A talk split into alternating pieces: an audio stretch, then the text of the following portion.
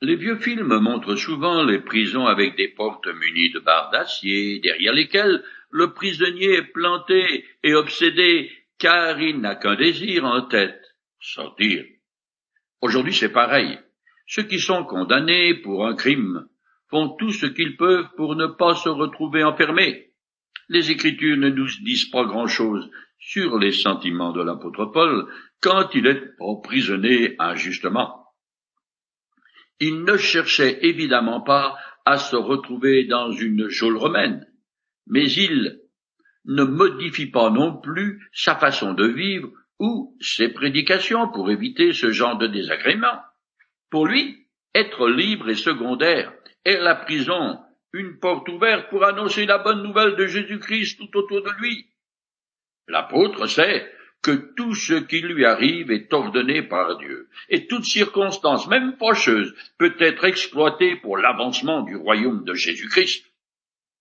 Ce n'est qu'après avoir épuisé toutes les opportunités de sa situation de prisonnier qu'il décide de poursuivre sa route. Il demande donc au nouveau gouverneur son transfert à Rome. Je continue à lire dans le chapitre 25 du livre des Actes où se décide le sort de l'apôtre Paul. Alors Festus, après avoir délibéré avec ses conseillers, décida. Tu en as appelé à l'empereur, tu comparaîtras donc devant l'empereur. Quelque temps plus tard, le roi Agrippa et Bérénice arrivèrent à Césarée pour rendre vite à Festus. Ce roi, qui alors âgé d'environ trente ans, est le fils d'Hérode Agrippa Ier et le petit-fils d'Hérode le Grand.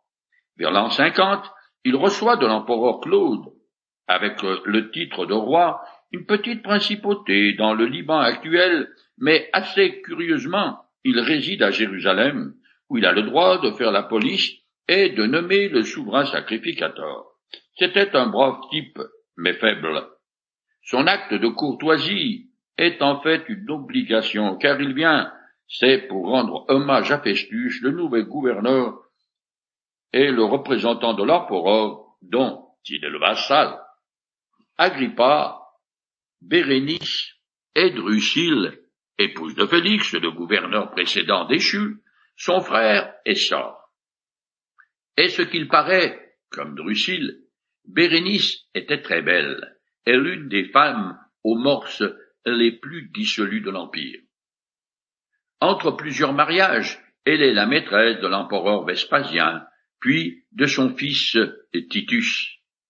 Et au moment de cette visite, elle entretient une relation incestueuse avec son frère Agrippa. Tout compte fait, il n'y a rien de nouveau sous le soleil, car même aujourd'hui, dans la série Sex à gogo, on ne fait pas mieux. Au XVIIe siècle, Jean-Baptiste Racine a idéalisé Bérénice dans la tragédie du même nom. Je continue. Leur séjour dura plusieurs jours. Festus en profita pour euh, exposer au roi Agrippa le cas de Paul. J'ai là un homme, dit-il, que mon prédécesseur Félix a laissé en prison. Lors de mon passage à Jérusalem, les chefs des prêtres et les responsables de la nation juive sont venus porter plainte contre lui, et ils m'ont demandé de le condamner. Mais je leur ai répondu que les Romains n'ont pas coutume de livrer un prévenu avant de l'avoir confronté avec ses accusateurs et de lui avoir donné l'occasion de se défendre de leurs accusations. Ils sont donc venus ici avec moi, et n'ont pas voulu remettre l'affaire à plus tard. dès le lendemain, j'ai tenu audience et donné l'ordre d'amener cet homme. Dans son discours, Festus se met largement en valeur. Il reprend une affaire que son prédécesseur n'a pas pu résoudre et tient tête aux pressions des chefs juifs. Il se présente comme garant du droit romain, veillant à ce que justice soit rendue. En réalité, alors qu'il sait pas l'innocent, il n'a pas eu le courage de rendre un verdict juste et de le libérer. Je continue. Je m'attendais à ce que ses accusateurs le chargent de toutes sortes de crimes graves. Il n'en fut rien. Il ne s'agissait que de discussions au sujet de leur propre religion et d'un certain Jésus qui est mort et dont Paul dit qu'il est vivant. Le gouverneur romain parle d'un certain Jésus avec une superbe indifférence. D'un côté, son ignorance l'excuse. Elle est bien moins coupable que la haine des Juifs. D'un autre côté, ce n'est pas sérieux de la part du gouverneur de la Judée de ne rien savoir de Jésus et donc des chrétiens qui sont pourtant nombreux dans sa province. Une chose est sûre. L'apôtre Paul a témoigné de la résurrection du Christ à Festus, mais n'a trouvé aucun crédit chez lui, au contraire. Il utilise un vocabulaire méprisant. C'est plus que dommage, car le jour de sa mort, il l'a comparu devant celui qui désigne comme un certain Jésus. Le procès de Paul rappelle, à plusieurs égards, celui de Jésus. Ils ont en commun les différentes auditions, la double intervention juive et romaine, la nature des charges, ou plutôt l'absence de celle-ci, les déclarations d'innocence et le manque de courage de la part du gouverneur romain chargé de mener l'enquête. Je continue je me suis trouvé dans l'incapacité de prendre une décision dans un débat de ce genre. J'ai donc demandé à Paul s'il consentait de monter à Jérusalem pour que cette affaire y soit jugée. Mais il a préféré user de son droit d'appel et il a demandé que sa cause soit portée devant le tribunal de l'empereur. J'ai donc ordonné de le garder en prison jusqu'à ce que je puisse l'envoyer à César. Festus confesse franchement qu'il a été incapable de prendre la décision de libérer Paul, bien qu'il ne trouve rien de répréhensible chez lui. Mais les Juifs vocifèrent si violemment contre l'apôtre qu'il ne sait que penser. Je continue. Alors Agrippa dit à Festus, J'aimerais bien entendre cet homme moi aussi. Tu pourras l'entendre dès demain, lui répondit Festus. Le lendemain, donc, Agrippa et Bérénice arrivèrent en grand apparat et firent leur entrée dans la salle d'audience, suivis des officiers supérieurs et des notables de la ville. Sur un ordre de Festus, Paul fut introduit. Le roi Agrippa était juif de naissance. Sera mieux à même de comprendre le différend qui oppose Paul et le grand conseil d'Israël. D'autre part, il pourra aider Festus à formuler des accusations contre Paul pour qu'il puisse comparaître devant le tribunal de l'empereur. Il est tout à fait intéressant de remarquer comment cette rencontre entre Agrippa et l'apôtre fut organisée. En fait, c'est l'accomplissement en partie de la prophétie du Seigneur concernant Paul. De toute évidence, le compte rendu qui nous est donné de cette audience a été rédigé par un témoin oculaire. Agrippa, ainsi que sa sœur et maîtresse Bérénice, sautent sur cette occasion pour parader. On a droit à une représentation théâtrale. Le roi, le gouverneur et une princesse, tous revêtus d'habits magnifiques, prennent place en grande pompe. Toute l'intelligentsia est également présente les autorités romaines de la ville, les héros, les licteurs, les gardes en armes, ainsi que les officiers supérieurs qui commandent les cinq cohortes de mille hommes stationnés à Césarée. Ces officiers jouent chacun, pour leur part, la fameuse scène. M'as-tu vu? Mais regarde-moi donc. Le but de chaque comédien est de faire une profonde impression d'en mettre plein la vue aux autres. Là-dessus, Paul, le pauvre prisonnier minable, est amené devant le gratin, ce rassemblement tout feu, tout flamme du pouvoir. Je finis le chapitre 25. Roi, Agrippa, dit alors le gouverneur, et vous tous qui êtes ici présents, vous avez devant vous l'homme au sujet duquel toute la foule des Juifs est venue me trouver, à Jérusalem aussi bien qu'ici, pour crier qu'il n'avait plus le droit de vivre. Or, en ce qui me concerne, je n'ai rien trouvé dans son cas qui puisse mériter une condamnation à mort. Cependant, puisqu'il en a appelé à l'empereur, j'ai décidé de lui envoyer. Seulement, je ne dispose d'aucun fait précis à écrire à l'empereur. C'est pourquoi je le fais comparaître devant vous, et tout spécialement devant toi, roi Agrippa, afin d'avoir quelque chose à écrire après cette interrogation. Car il est absurde, me semble-t-il, d'envoyer ainsi un prisonnier à Rome sans pouvoir préciser les accusations dont il est l'objet. La déclaration d'innocence de Festus est importante parce qu'elle confirme celle de Félix, le gouverneur précédemment déchu. Tout le monde considère que Paul est innocent et lui espère bien que l'empereur le reconnaîtra aussi. À cette époque, Néron est encore un souverain potable, et il a même la réputation de rendre une justice équitable. Cependant, puisque Paul a demandé à être jugé par César, le gouverneur ne peut pas l'envoyer à Rome sans un chef d'accusation, car l'empereur n'apprécierait guère cette plaisanterie, et ce pourrait être très préjudiciable à la carrière de Festus. Il pourrait se retourner dans un coin de bureau sans fenêtre, par exemple. Festus espère donc que le roi Agrippa, avec sa connaissance des coutumes et des lois juives, l'aiderait à rédiger un acte d'accusation contre Paul.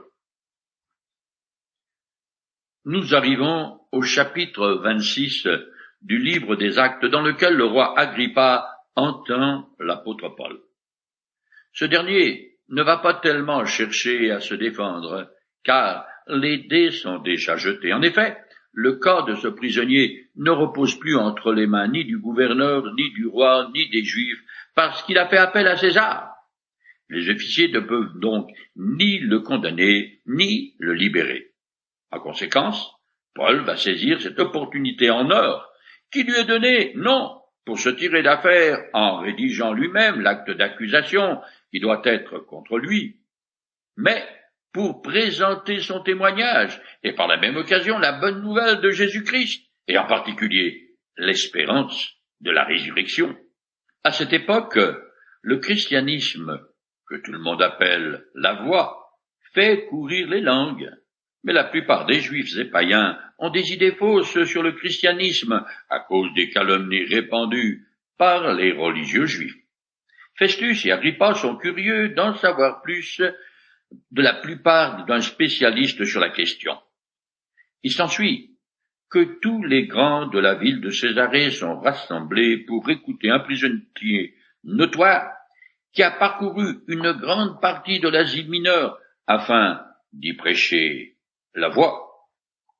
La salle de réception du palais d'Hérode, où a lieu la scène, est d'un faste inouï, rempli de somptueux tapis d'Orient, du Versailles avant l'or.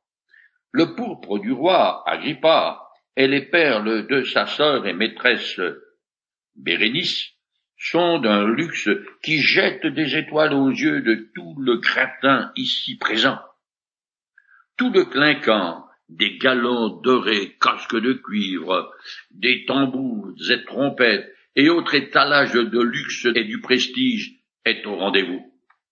Quand les portes de la salle du trône sont ouvertes, on voit s'avancer un simple prisonnier enchaîné à un garde.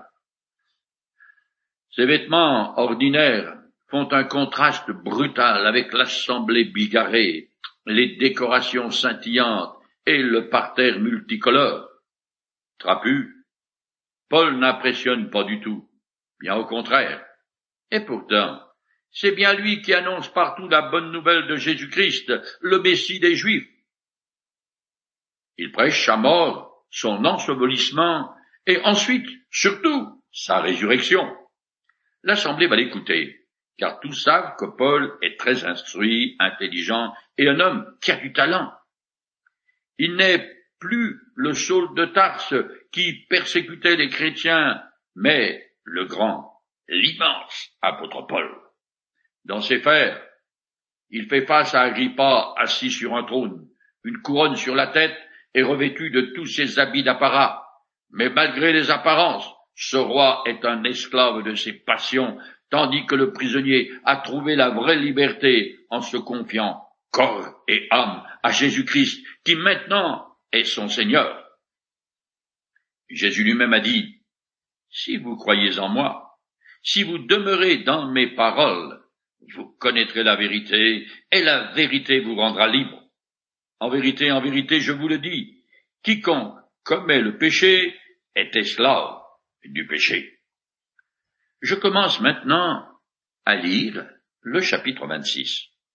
Agrippa dit à Paul, Tu as la parole, tu peux présenter ta défense. Alors, Paul étendit les mains et présenta ainsi sa défense.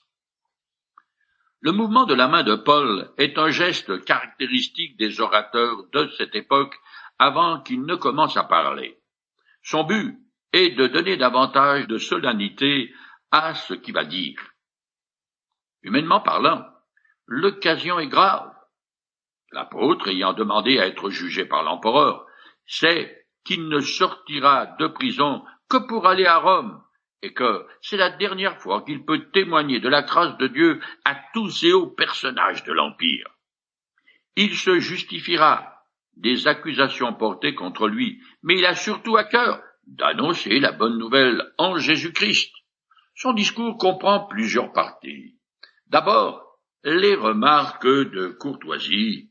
Ensuite, la vie de Saul de Tarse, dont le judaïsme et son zèle à combattre le christianisme, puis sa conversion et sa mission, qui sont suivies de son ministère pour le Christ. En dernier lieu, on a quelques joutes oratoires avec Festus et Agrippa. Je continue le texte. Roi Agrippa, je m'estime heureux de pouvoir aujourd'hui me défendre devant toi de toutes les accusations que les Juifs ont portées contre moi, car tu connais parfaitement toutes leurs coutumes et leurs discussions. Veille donc, je te prie, m'écouter avec patience. Contrairement aux autorités romaines qui ne comprennent strictement rien à la religion juive, Agrippa la connaît parfaitement bien. Il a donc la compétence requise pour juger l'accusation portée contre Paul, comme quoi il a trahi la religion et la loi de ses ancêtres. L'apôtre est simple, digne et sincère dans son compliment. Il n'y a aucune trace de flatterie dans ses paroles, car il estime que sa comparition devant Agrippa est un privilège du fait qu'il a en face de lui quelqu'un qui n'a pas la haine au ventre comme les chefs religieux et qui est apte à dire si l'enseignement de Paul s'oppose à la loi de Moïse et aux prophètes, ou au contraire, s'il est leur accomplissement. Il laisse ainsi entendre qu'il risque de parler assez longtemps. Cette allocution est le point d'orgue de toutes les défenses de Paul rapportées dans le livre des Actes. En fait, ce discours est sans contexte son chef-d'œuvre. Je continue. Tous mes compatriotes savent comment j'ai vécu, dès ma jeunesse, au sein de mon peuple, à Jérusalem. Ils me connaissent depuis longtemps, et ils peuvent témoigner, s'ils le veulent bien, que j'ai conduit ma vie selon les principes du parti le plus strict de notre religion, celui des pharisiens. Et maintenant, si je suis traduit en justice, c'est à cause de mon espérance dans la promesse de Dieu de nos ancêtres. Nos douze tribus espèrent voir son accomplissement en rendant leur culte à Dieu nuit et jour. Oui, c'est à cause de cette espérance que je suis mis en accusation par des Juifs, au roi. Et pourtant, trouvez-vous incroyable que Dieu puisse ressusciter des morts Paul résume sa vie passée en affirmant que depuis sa jeunesse, il a vécu d'une manière fidèle à la loi et aux traditions juives. Il était même membre des pharisiens, la secte la plus rigide du judaïsme. D'entrée, l'apôtre mentionne la résurrection du Christ comme étant l'espérance de la nation d'Israël. Littéralement, il dit, Pourquoi jugez-vous Incroyable, si Dieu ressuscite des morts, pour défendre le fait que les morts ressuscitent devant le parti des Sadduciens, qui n'y croyaient pas, Jésus avait cité une parole de Moïse où l'Éternel lui a dit Si le Dieu de tes ancêtres, le Dieu d'Abraham, le Dieu d'Isaac et le Dieu de Jacob. Or, ces patriarches sont morts et enterrés depuis fort longtemps. Pourtant l'Éternel s'est fortement engagé à leur égard en leur promettant qu'ils entreraient un jour dans le futur royaume messianique. Cette promesse n'ayant jamais été révoquée, elle est toujours valable. Oui, mais son accomplissement ne peut avoir lieu que si les patriarches ressuscitent d'entre les morts. Ce qui est vrai des patriarches l'est également pour les juifs pieux qui attendent l'espérance d'Israël, c'est-à-dire l'accomplissement des promesses de l'Ancien Testament, dont la vie éternelle. Il est évidemment nécessaire qu'eux aussi reviennent à la vie s'ils doivent entrer dans le futur royaume messianique. Mais que ce soit ma résurrection pour la vie éternelle ou celle des Juifs pieux, elle ne peut avoir lieu que si Jésus a véritablement vaincu la mort et est ressuscité. C'est aussi ce que Moïse et les prophètes ont dit. Et pourtant, les Sadducéens concitoyens de Paul, ni la résurrection, car c'est une chose incroyable à leurs yeux. Or, c'est pour espérance des douze tribus d'Israël et son accomplissement en un rédempteur ressuscité, le Messie que Paul prêche, qu'il est mis en accusation.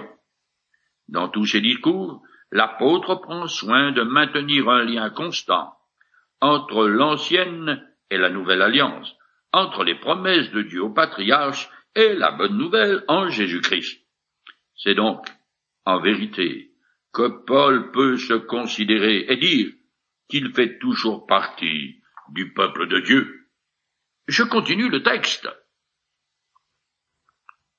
Pour moi donc, j'ai d'abord pensé que je devais m'opposer par tous les moyens au nom de Jésus de Nazareth. C'est ce que j'ai fait à Jérusalem. J'ai jeté en prison, en vertu des pouvoirs que j'avais reçus des chefs des prêtres, un grand nombre de ceux qui appartenaient à Dieu et, lorsqu'il s'agissait de les condamner, j'ai voté leur mise à mort. Je passais d'une synagogue à l'autre pour les faire punir et essayer de les contraindre à renier leur foi. Dans l'excès de ma fureur, j'allais les traquer jusque dans les villes étrangères.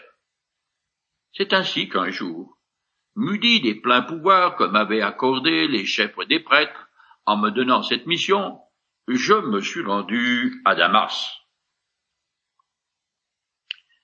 Non content d'avoir été engagé à fond dans le judaïsme, Paul montre qu'il était animé d'un zèle sans frein en décrivant son passé de persécuteur des chrétiens. Dans son aveuglement, il les contraint à blasphémer, c'est-à-dire qu'il s'efforçait à les faire abjurer ou maudire le nom de Jésus. Paul était alors tout à fait conscient de s'opposer à Jésus-Christ, et il ne cache pas le fait qu'il était même un fanatique enragé. C'est dans cet état d'esprit qu'il fait route pour Damas en Syrie. Et c'est alors qu'il arrive en vue de la ville, sur un chemin poussiéreux et sous un soleil de plomb, que sa vie bascule qu'il découvre sa voie, qu'il trouve la justice qu'il cherchait en vain à acquérir en étant un religieux de premier ordre. Les aveux de Paul montrent sa franchise et sa sincérité et aussi la réalité de sa conversion, car pour faire de ce persécuteur convaincu un apôtre ardent pour Jésus-Christ, il a fallu un miracle de la grâce ce qui a dû secouer certains de ses auditeurs, et Agrippa en particulier. C'est d'ailleurs de cette expérience de Saul de Tarse, qui est devenu le grand apôtre Paul, que nous avons l'expression chercher son chemin de Damas. Je me souviens encore, comme si c'était hier, du temps où moi aussi j'essayais de donner un sens à ma vie. Et puis, au fil des circonstances, quelqu'un a ouvert l'évangile selon Jean devant moi et a pointé une conversation toute simple entre le Christ et l'apôtre Thomas qu'on surnomme le douteur. Il posait une question essentielle à son maître. Il voulait connaître le chemin du ciel. Ce à quoi Jésus a répondu, Le chemin, c'est moi, parce que je suis la vérité et la vie. Personne ne va au Père sans passer par moi. La question qui se pose maintenant est la suivante. Cherchez-vous toujours et encore votre chemin de Damas